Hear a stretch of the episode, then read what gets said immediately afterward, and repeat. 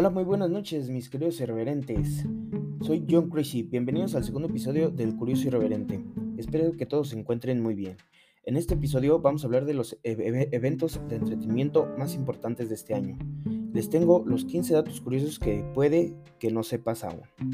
Pues bueno, el primer dato curioso va relacionado a este evento famoso mundialmente por levantar banzas entre aficionados. Y no, no hablo del fútbol, hablo del Super Bowl, que como bien sabemos está próximo a suceder. Dato número 1. Solo el día de Acción de Gracias se consume más comida que el día del Supertazón y solo 3.600.000 kilos son de guacamole. Dato número 2. En la Fórmula E, en el tiempo de carga de coche depende de la temperatura de la batería. Si no está muy caliente, se puede realizar una carga total en más o menos una hora y media. Por ejemplo, una carga del 15 al 85% tarda 50 minutos. Dato número 3. Cambiamos otra categoría del, automovilismo, pero específicamente de un piloto. Sergio Checo Pérez, que es el piloto mexicano con más podios en la Fórmula 1 desde que inició en el máximo nivel en 2012, 2011. Y desde entonces acumula 14 podios, además de que es el primer piloto en acabar en el podio en el Gran Premio de México. Dato número 4. Ahora que se acercan los Juegos Olímpicos, ¿ustedes sabían que la Guerra Mundial suspendió los Juegos Olímpicos de invierno? Sí, señores. Sucedió en los años 1940 en Garmisch-Partenkirchen y en 1994 en Cortino d'Ampezzo. Dato número 5. El Mundial de Qatar de 2022 será el primer mundial de fútbol que no se juegue durante el verano en el del hemisferio norte. Y es que, debido a las altas temperaturas que existen en el país asiático durante junio y julio, meses habituales de la gran cita, el torneo ha sido pospuesto a los meses de noviembre y diciembre. Con esto acabamos eh, con los eventos deportivos y nos vamos directamente a los eventos musicales de este año. Dato número 1. En el Ultra Music Fest, Swedish House Mafia realizó su primera actuación en vivo en el UMF en el 2010 y su último espectáculo también fue en el UMF en el 2013. Ellos regresaron con un gran espectáculo durante los 20 años del festival, que se celebraron en Miami. Dato número 2.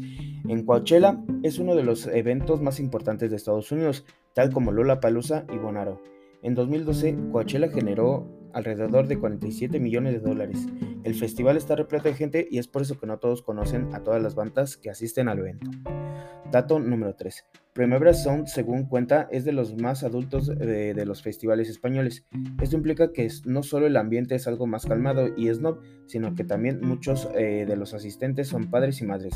Desde hace algunas ediciones el festival tiene un servicio de guardería los niños tienen eh, acceso a los auriculares para proteger su salud auditiva. Dato número 4. Rock in Rio, en la edición de 2017, se utilizaron 30.000 kilowatts de energía eléctrica, suficientes para iluminar la ciudad de Olimpia en Sao Paulo, eh, que tiene un área de 802.700 kilómetros cuadrados, más del doble del tamaño del Parque Olímpico. Dato número 5. No íbamos a dejar afuera a uno de nuestros festivales favoritos, el Vive Latino en Chile. Después de intentar en repetidas ocasiones, el Vive Latino se pudo realizar en Chile para su edición de 2007. El concierto se, el concierto, perdón, se armó en el Club Hípico de Santiago de Chile, con 55 bandas mexicanas, argentinas y chilenas. Ahora nos pasamos a la parte final de este hermoso podcast, con los datos curiosos de las películas próximas a estrenarse en cines. Eh, dato número 1. Morbius, enemigo de Blade, el cazador de vampiros. Morbius y Blade se convirtieron en antagónicos allá por los años 70, en los números 20 a 26 de la serie de cómics Adventure into Fear. A pesar de que Morbius no era un vampiro tradicional, poco le importó a Blade, e incluso colaboró con Shield para atrapar al cazador de vampiros durante el evento de Civil War. Todas potenciales historias para ser adaptadas en el próximo reinicio de Blade en el UMC. Dato número 2. En los Animales Fantásticos eh, de los Secretos de Dumbledore, J.K. Rowling, la creadora de historias de magia, quería que el director de la película fuera Alfonso Cuarón. La razón por la que él no tomó el proyecto fue porque después de Gravity eh, no quería involucrarse en proyectos eh, cargados de muchos efectos visuales. Dato número 3. Annabelle, la muñeca diabólica en Aquaman.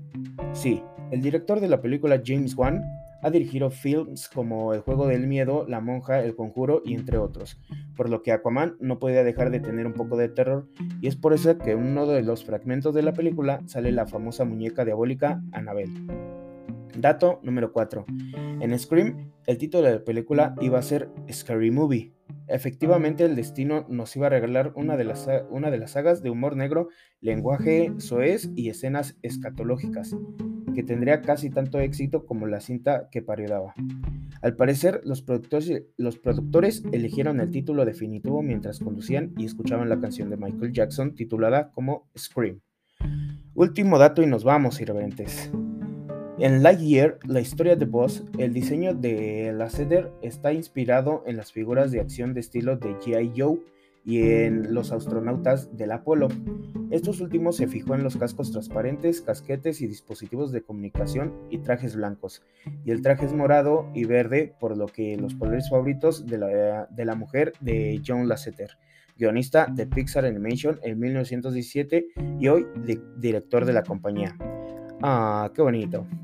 Y con esto me despido, mis queridos locos irreverentes. No se olviden de seguirme en mis redes sociales de Facebook. Estoy como John Crazy y en Twitter como arroba. Gracias por escucharme y hasta luego.